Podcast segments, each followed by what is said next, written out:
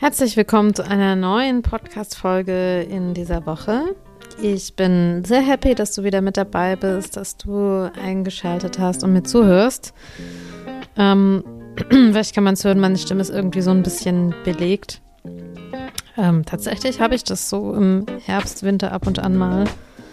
Ich glaube, mein Körper äh, kämpft gegen irgendwelche Viren oder Bakterien, äh, was sich dann auch ähm, irgendwie immer an meiner Stimme bemerkbar macht.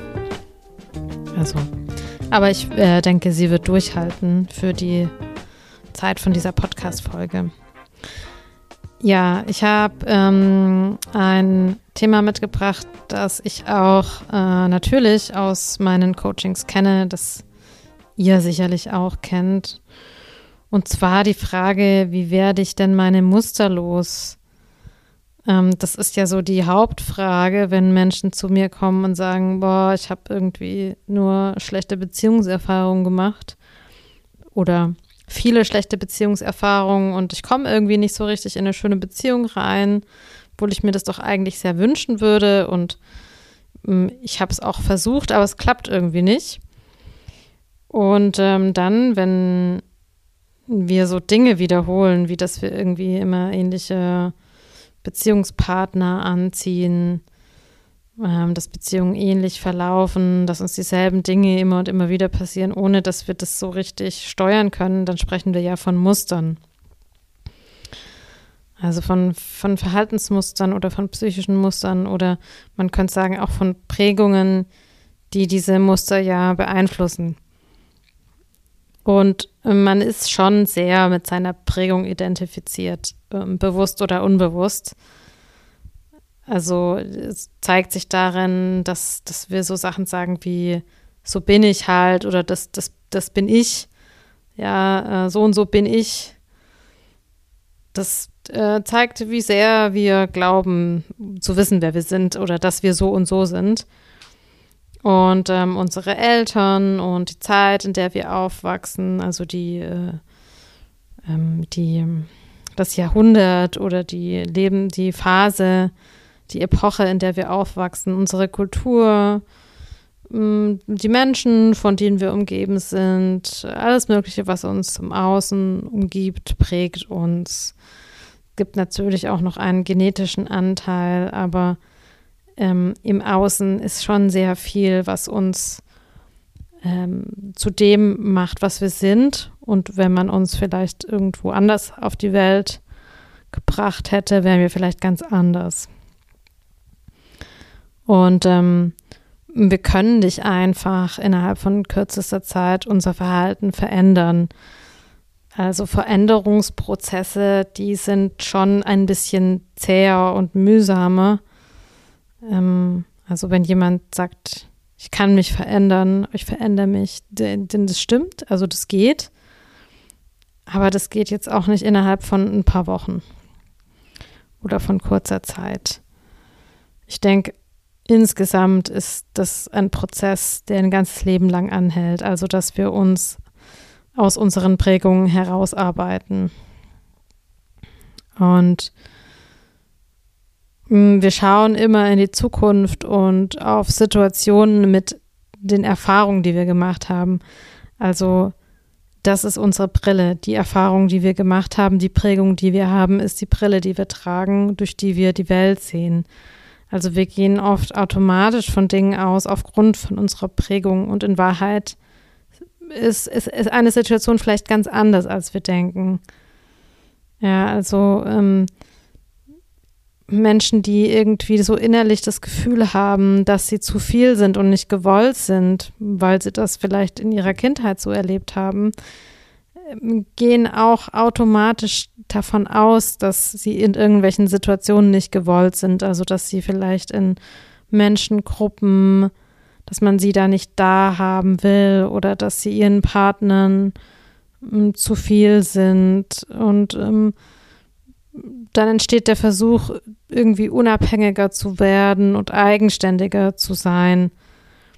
Ja, und ähm, wie das Leben nun mal so ist, ähm, bekommen wir dann genau das auch gespiegelt, nämlich dass wir vielleicht irgendwo nicht gewollt werden und müssen uns dann um diese Wunde kümmern. Also eigentlich ist das immer nur eine Einladung dazu, da mal genauer hinzuschauen und das zu heilen. Also zum Beispiel werden ja in toxischen Beziehungen bestimmte Triggerpunkte immer wieder berührt und das ist eigentlich eine ganz gute Möglichkeit, da mal genauer hinzuschauen. Also für mich war das zum Beispiel ähm, der Anlass, warum ich mir angeguckt habe, boah, wie, wie sehr liebe ich mich eigentlich selbst oder wie sehr verachte ich mich selbst. Und ohne die toxische Beziehung, die ich hatte, hätte ich das wahrscheinlich nie gemacht. Ähm, genau. Und ähm, also in jeder Beziehung bekommen wir ähm, solche Dinge gespiegelt, auch in gesunden Beziehungen und da vielleicht nicht so heftig und ein bisschen liebevoller. Aber grundsätzlich ähm, geht es in vielen Beziehungen darum, dass wir unsere eigenen Wunden nochmal anschauen. Und ja, auch vielleicht die Brille verändern können, durch die wir die Welt sehen. Und ja, die Veränderung von psychischen Mustern erfordert einfach Zeit, Geduld und Selbstreflexion das sind ja tief verwurzelte Denk- und Verhaltensmuster, die ja häufig sich in so vielen Bereichen zeigen und auch vielfach auf unbewusster Ebene und ähm, ja, oft unbewusst ablaufen. Und erst wenn wir reflektieren, verstehen wir dann, ah, okay, ich, ich habe schon wieder aus diesem oder jenem Muster heraus gehandelt oder ich bin schon wieder da und davon ausgegangen, weil ich eben die und die Prägung in meiner Kindheit erfahren habe. Also wie das, was ich eben meinte mit dem sich nicht gewollt fühlen.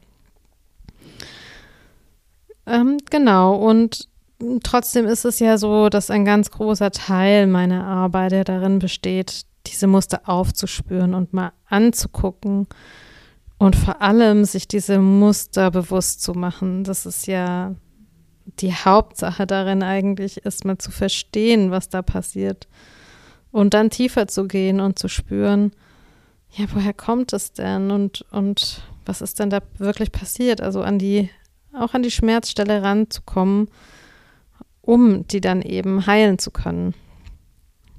Hm.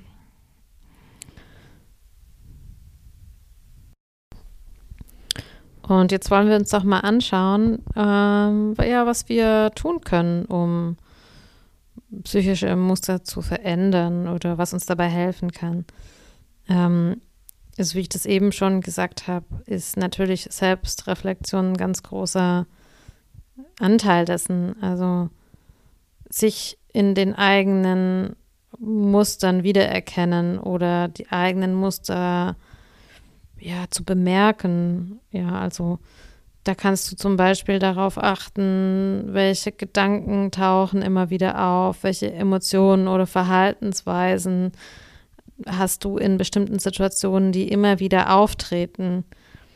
Ähm, und da kannst du dir das durchaus mal notieren, um, um das besser zu verstehen. Also wenn du merkst, ein bestimmtes Thema triggert dich an oder äh, du hast so eine so eine Verhaltensweise, wie du mit Konflikten umgehst, dass du dir das einfach mal aufschreibst.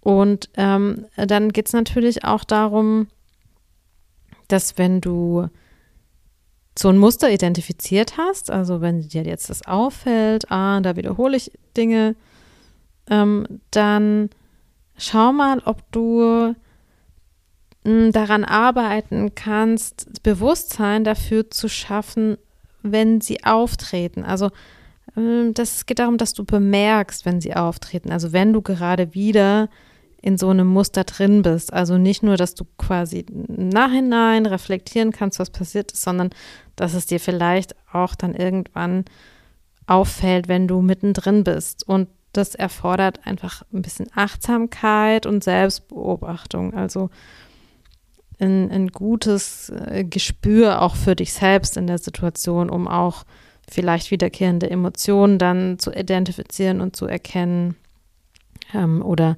um auch herauszufinden, was genau sind denn so Trigger für mein Verhalten, die ein bestimmtes Muster auslösen.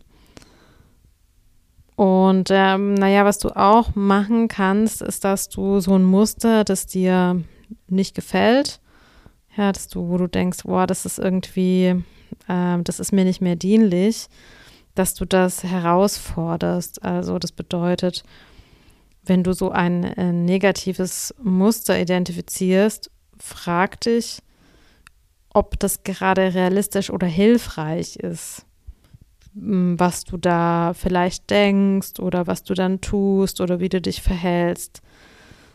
Also stell dieses Muster in Frage und überleg dir, ob es da vielleicht eine Alternative dazu gibt. Also gibt es auch andere Möglichkeiten, mit dieser Situation umzugehen, die vielleicht hilfreicher sein könnten, die irgendwie dir dienlicher sind oder die, die an, ja, einfach, also nehmen wir mal das Beispiel, ähm, ja, sagen wir mal, dass wenn es zu einem Konflikt kommt, wenn es zu einem Streit kommt, dass du dann wütend wirst, patzig reagierst und dann einfach wegrennst und sagst, nee, dann, dann machen wir halt gar nichts. Ja, so zum Beispiel. Ähm, und vielleicht gibt es ja eine Alternative dazu. Also zum Beispiel da zu bleiben und ruhig zu werden oder in dem Moment einfach mal spüren, was in dir passiert und, und nicht gleich wegzurennen. Ja, also vielleicht hast du andere Möglichkeiten und das kannst du dir durchaus auch vorher mal überlegen. Ja, also wenn du dann in so einer Reflexion drin bist und darüber nachdenkst, wie du dich verhalten hast, dass du dir dann mal eine Alternative überlegst. Oder was ich eigentlich auch ganz schön finde, ist, dass du mal beobachtest, wie andere Menschen mit solchen Situationen umgehen oder Freunde fragst, ja, am besten jetzt niemand, der dir nach dem Mund reden will, sondern ähm, jemand, der vielleicht anders tickt als du. Ja, wie, wie verhältst du dich denn in so einer Situation?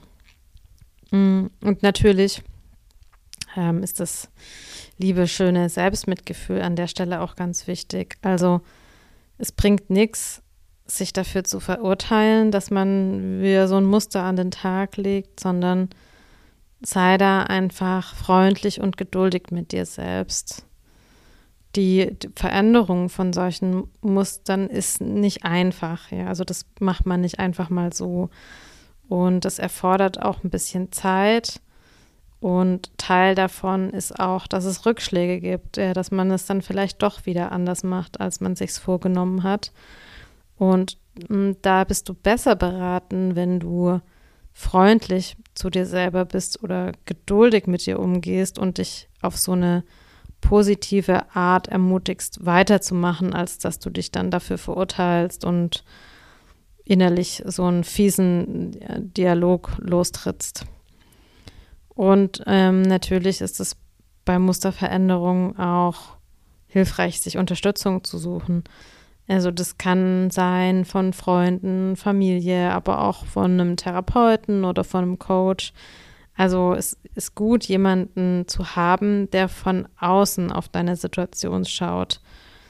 Ähm, weil so jemand von außen da ähm, oft eine andere Sichtweise drauf hat oder vielleicht ähm, Ratschläge bieten kann. Und das ist natürlich zum Beispiel auch ein gutes Thema, wenn es um Beziehungen geht. Ja, also Freunde und Familie sehen häufig schneller, dass man vielleicht wieder im selben Muster drin ist, was jetzt den neuen Freund, die neue Freundin angeht oder ein Date, das man mitbringt als man selbst. Also man ist da ja so ein bisschen, häufig so ein bisschen verklärt und von außen sehen Menschen häufig schon, dass man vielleicht wieder im selben Muster drin ist. Also das, das kann schon sehr hilfreich sein. Mm, und es ist auch mm, grundsätzlich ganz gut, wenn man Muster verändert, dass man neue Gewohnheiten entwickelt.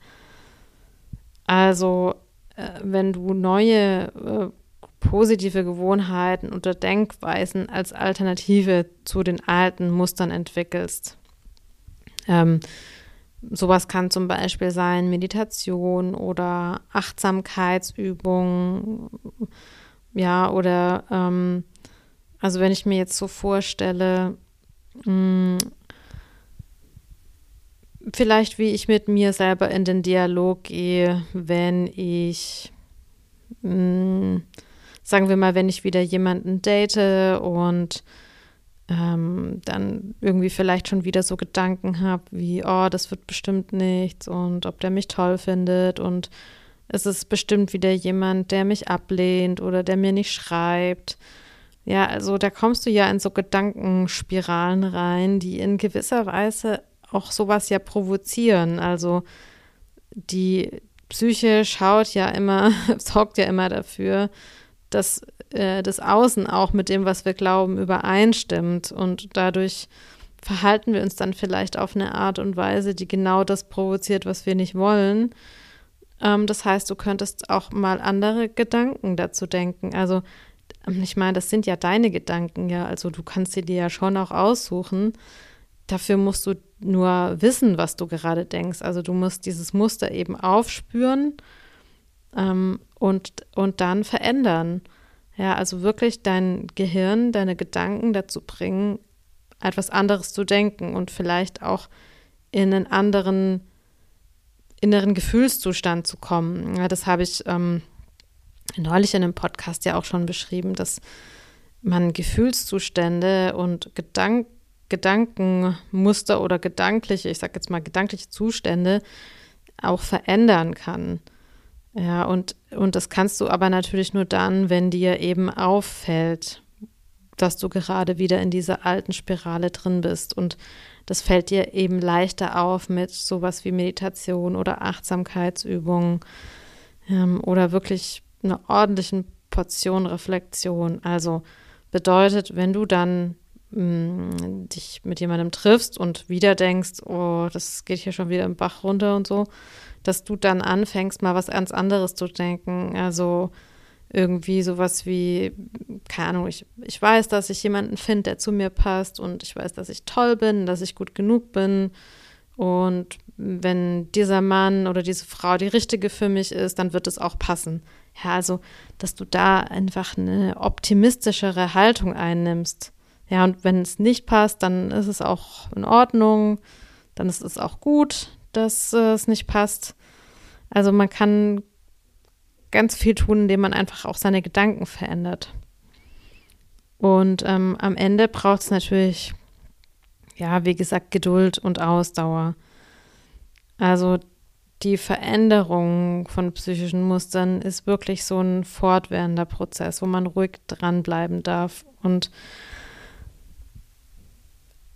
also ich finde es immer so wunderschön, wenn ich in den Coachings dann irgendwann ähm, gemeinsam mit den Klienten feststelle, wow, an der Stelle habe ich was ganz anders gemacht, als ich das bisher gemacht habe oder habe auf einmal ganz andere Dinge gedacht oder konnte eine neue Perspektive einnehmen oder ähm, was weiß ich, musste nicht ins People-Pleasing übergehen, weil ich den Konflikt aushalten konnte oder weil ich das aushalten konnte, jemanden auch mal zu enttäuschen oder weil ich mir gedacht habe, nee, so wie ich das jetzt gerade mache, fühlt sich das gut an und was die anderen darüber denken, das ist mir egal.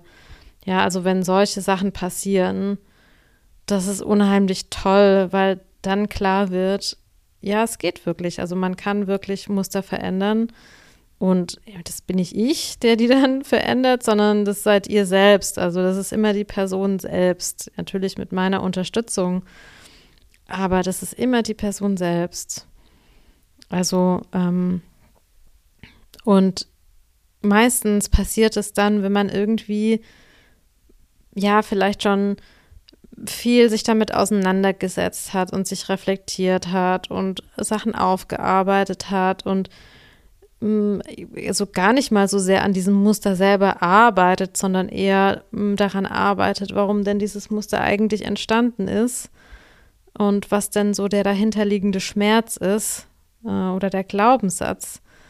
Und dann passiert es oft wie, wie von selbst. Also das verselbstständigt sich dann in dieser gesamten Arbeit. Und natürlich ähm, also das sei an dieser Stelle auch nochmal gesagt, ähm, diese Muster müssen sich erstmal etablieren, die neuen Muster. Ja, und das sind einfach ähm, Prozesse, die ein bisschen dauern, weil ja im Gehirn neue Bahnen äh, etabliert werden müssen, neue Denkmuster. Und ähm, wenn man da dran bleibt und, und kontinuierlich weitermacht, dann wird es irgendwann immer leichter. Und Rückschläge sind da auch total in Ordnung, weil einem die meistens aufzeigen, wo, an welchen Stellen man vielleicht noch nicht so weit ist. Also ich finde ja, äh, Rückschläge sind da eigentlich eher sowas, ähm, ja, was einen weiterbringt. Ja, und nichts, was einem zeigt, dass man noch nicht weit gekommen ist, sondern eher, ähm, bringen einen eher weiter. Und ähm, ja, natürlich sind nicht alle psychischen Muster negativ ähm, oder nicht alle psychischen Muster haben nur negative Teile, so würde ich sagen, oder Auswirkungen. Also ähm, das hat immer auch ähm, zwei Seiten und manche Muster können auch ganz nützlich sein. Die meisten Muster waren irgendwann mal dazu da, uns zu schützen.